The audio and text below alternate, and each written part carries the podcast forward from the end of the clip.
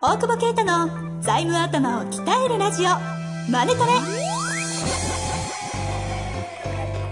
ビジネスにおいて欠かせない財務戦略ポッドキャスト財務頭を鍛えるラジオ。マネトレでは財務のスペシャリストである税理士の大久保啓太が経営者をはじめビジネスパーソンが知っておくべき財務やお金に関わる情報をちょっと辛辣ながらも分かりやすく解説します。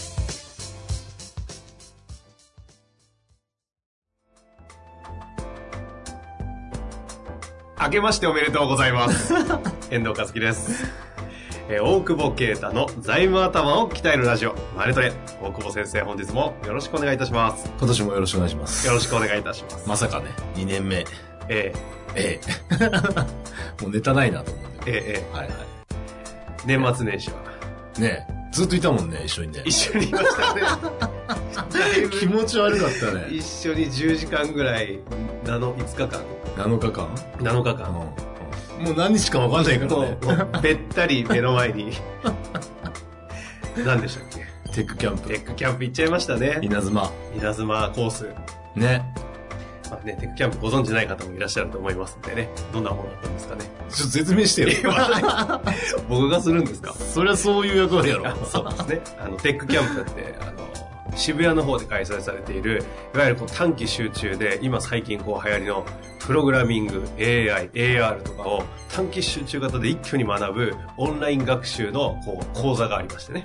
そうそうそう。それのそれないんだけど行くんだよね。行くんですよね、一応。で、稲妻コースだけ行くみたいですね、ああれ。稲妻は学生に教えてもらうんだよね。そうなんですよ。インターン生のね、メンターと言われる方々が。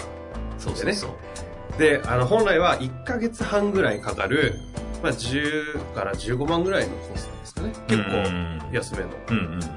やつなんですけど、まあ、私と大久保先生は、あの、7日間で終わるっていう過酷な稲妻コースというのを年末年始返上でやろうと。12月28から1月3日だからね。やりすぎましたよね。やりすぎた。ちょっとラリってきたね。なんかね。徐々に楽しくなってちょっとましたよね。ハイになってきて、お互い意識し合ってね。そう、あれ、おお前どこまで終わったの？受験生みたいになっちゃう。いやーでもしんどかったけど、あんな渋谷にいたこともないしね。そこね、そこ。いやね、なんか楽しくなってきて、だんだん格好若返ってきて髪結んだりして、そのね、荒れた髪がどんどん整っていくっていう。そう。いやー面白かったですね。面白い。勉強になりました。やっぱね、なくなる仕事トップランカーとしてはね、転転職、そうそうそうそう。まあ、プログラムぐらいわからない。まあ、書けはしないけど、まあでもなんか概念っていうかね。えまあ、ざっくりわかりましたよね。ただすごいのは、プログラマーすごい。いや、すごいすごいすごい、無理だわ。あの、尊敬しました。あリスペクト。リスペクトしましたね。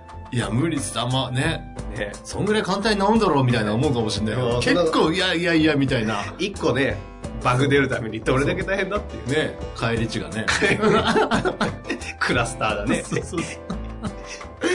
いや、全然何言ってるかわからんっていうね、感じですね。いや、やりきりましたよ。で、あともう一個気づいたのは、はい。やっぱみんな、初め50人ぐらいいたもんね。いましたね。だんだん減ってくんのね。やっぱみんなやりきらないんだなって。そうですね。うん2日3日ぐらいで、2、うんそう20、半分ぐらいになってたんじゃないですか。諦めんだなと思って。ただね、オンラインでできるっていうのが、ちょっと自分の中で、後でやろうって思え、思わせちゃう、ちょっとね、そうそうそうそう。あんま、あんまや。だからね、監視役がいてやっぱよかったいや、そうですね。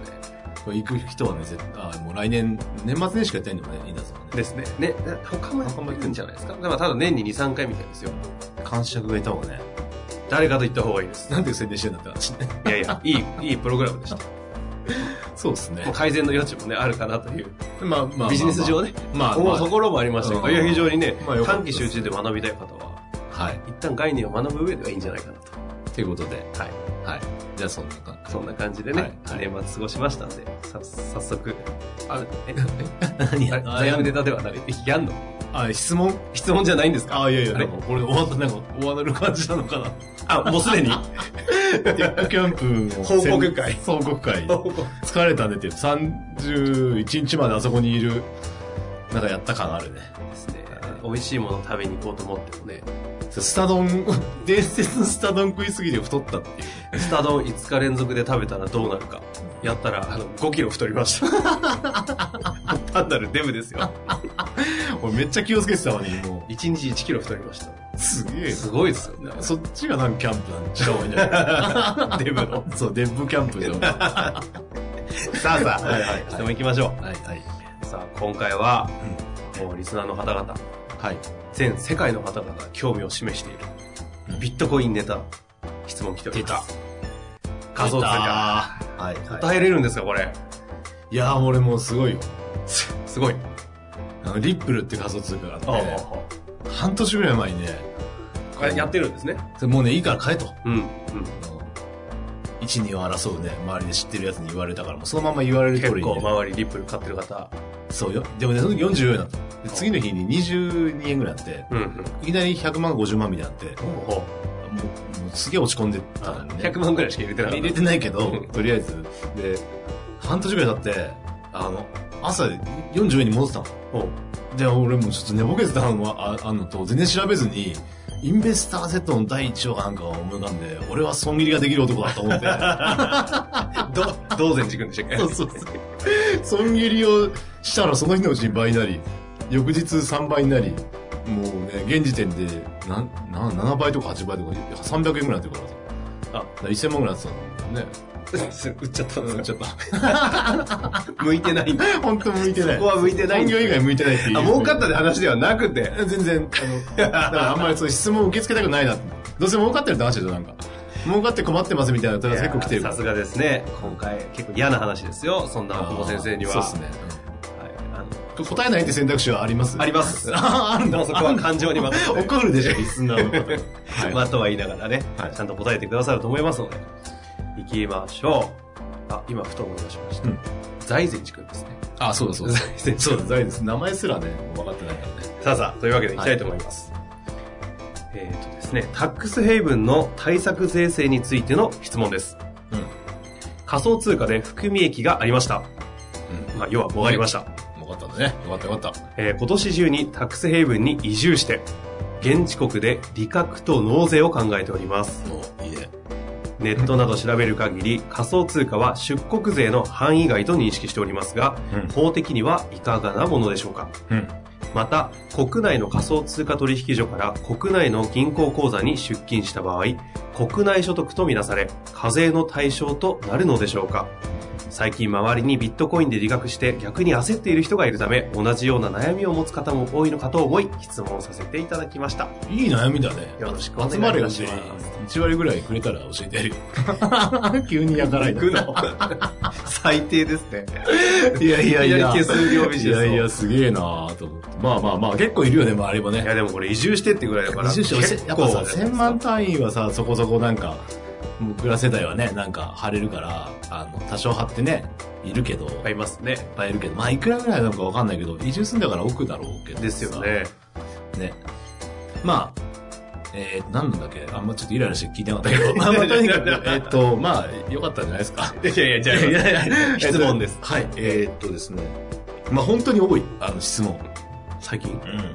それはカラーズさんにですかカラーズにもなんか来て、へなんか、俺来年2億円ぐらいになるんですけど、みたいな。来年みたいな話なんだけど、わかそういう人もいれば、まともにこう、今なんか増えてて、うんうん。で、どうしたらいいですかみたいな話なんだけど、儲かってるからいいじゃねえかって話なんだけど。ええで、なんだっけ、えっと、まあまあ整理すると、日本だと、現状で言うと、えー、ビットコインで、をまあ、日本円に変えるなり、他の、あ、ビットコインとか仮想通貨を、えー、日本円に変える、えー米ドルに変えるなり、まあ、現実の貨幣に変えるなり、換金をすると。そうそう。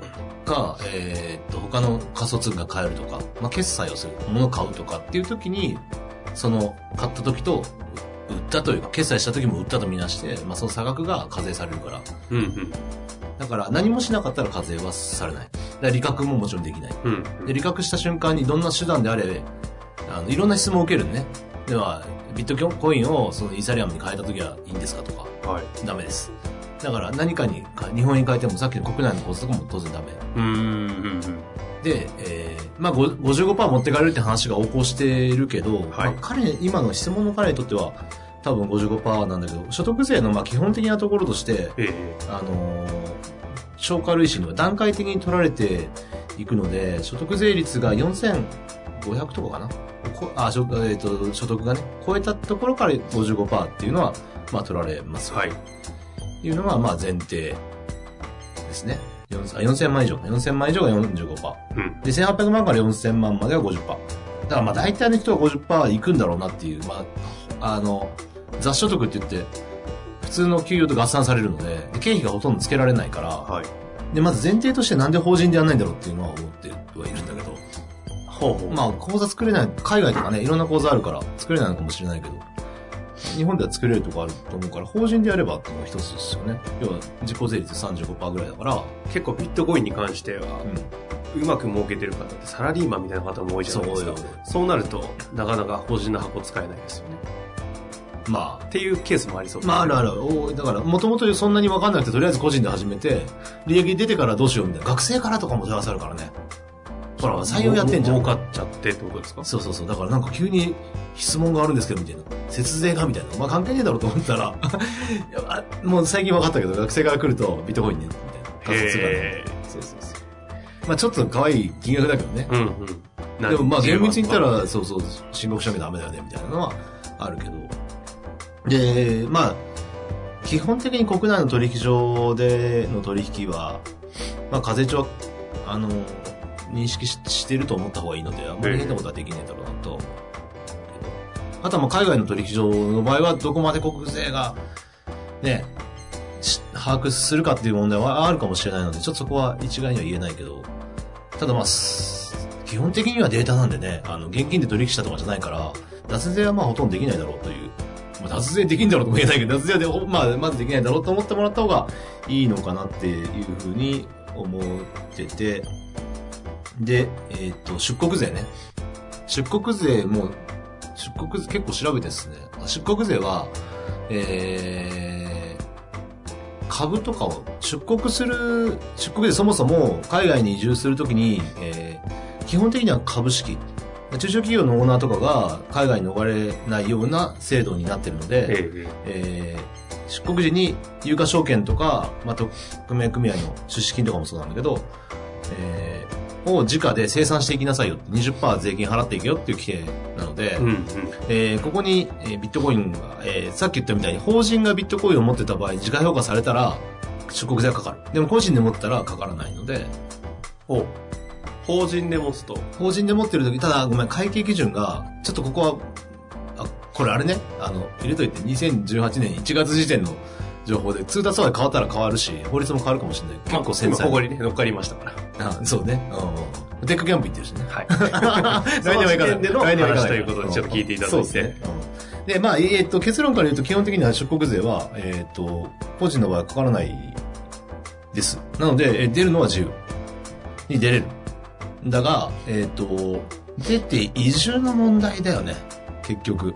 本当に住んでんのって、まず、生活の拠点なのよ。その、これがやっぱり、海外に逃げたいっていう人が、実際にすごく相談乗ってきて、ほとんどやれる人が少ないと思ってて、うんうん。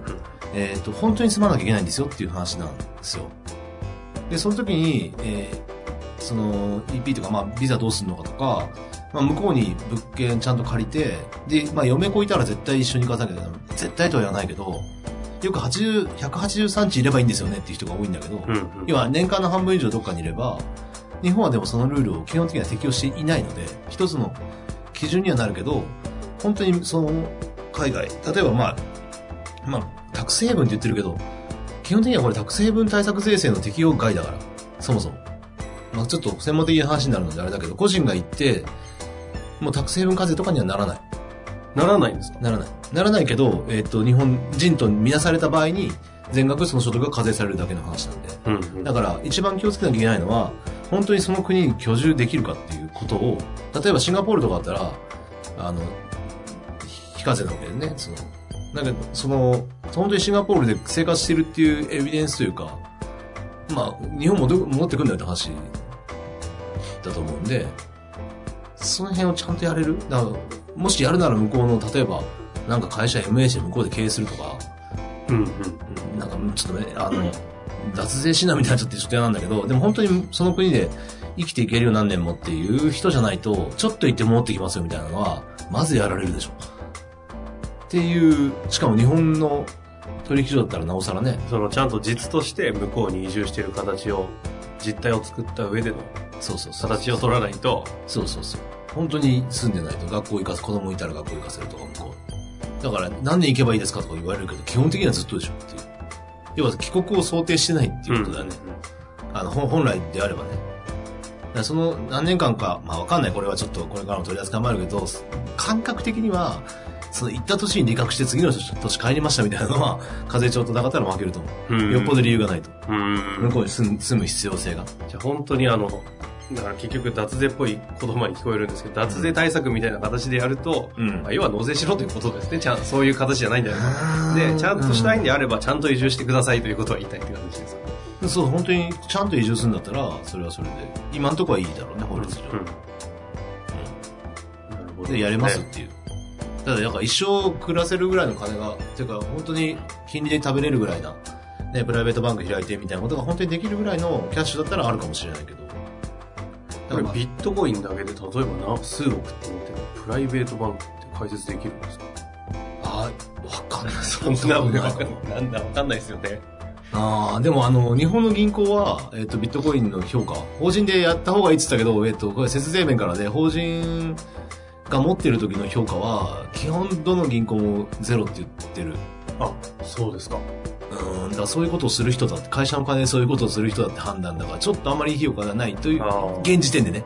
すげえ変わってるのにこのテーマを扱うのがあれなんだけど、ええ。ただ、銀行員も、銀行員さんもなんか、他の銀行どうですかみたいな、聞いて、うちはゼロなんですけど、ゼロっぽいんですけど、みたいな、なんかそんな、横下がりや、下がり合ってる。る感じはすげえある。ああ。えちなみにちょっと話を途中で私がへし折ってしまったんですいません。あのうん、法人の方でやった方がいいよっていうのは、その、税金の利率の違いだからってこと利率が、そうなんで、やった方がいいとは言わないけど、ただ銀行の見方がそんな良くないので、財務頭というかね、その、うん、あの、ちゃんと会社を大きくするっていう意味では、本当やっていいかはちょっと考えた方がいいと思う。ああ、なるほど。うんそのビットコインだけのことを考えるんであれば、法人でやった方まあが。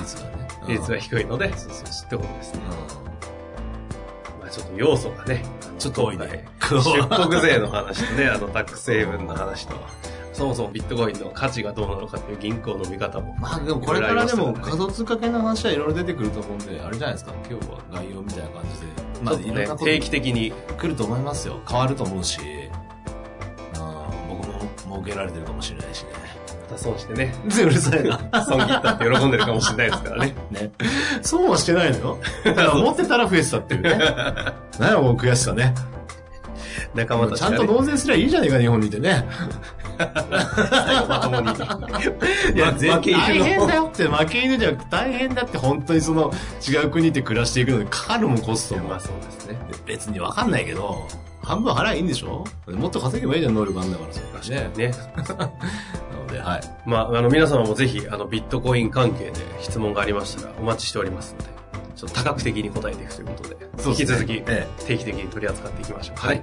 というわけで、本日もありがとうございました。ありがとうございます。本日の番組はいかがでしたか？番組では大久保携帯の質問を受け付けておりますウェブ検索で「税理士カラーズと入力し検索結果に出てくるオフィシャルウェブサイトにアクセス。